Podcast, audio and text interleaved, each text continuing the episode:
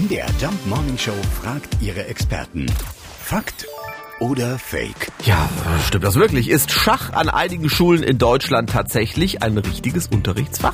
Dr. Andrea Schwärmer ist Lehrerin und Referentin im Sekretariat der Kultusministerkonferenz und hat die Antwort für uns. Das stimmt.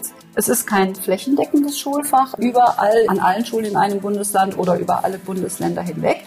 Aber es gibt Schach als äh, Schulfach, weil man mit Schach natürlich auch eine besondere Förderung der Konzentrationsfähigkeit, des logischen Denkens, des vorausschauenden Denkens, auch des Umgangs mit dem Gegner und so weiter verbindet.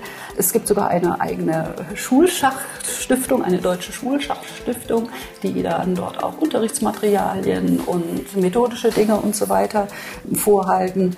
Genauso gibt es natürlich Schulen, ähm, in denen Lehrkräfte, die dort besonders bewandert sind, das auch als AG anbieten und mit ihren Schülerinnen und Schülern auch so Camps in den Ferien mal machen. Das weiß ich zum Beispiel von einer Kölner Schule.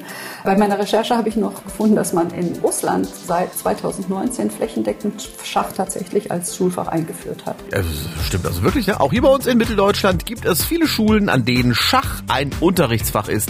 Äh, diese Behauptung ist also wahr und alles andere als matt. Fakt oder Fake? Jeden Morgen um 5.20 Uhr und 7.20 Uhr in der MDR Jump Morning Show mit Sarah von Neuburg und Lars Christian Kade.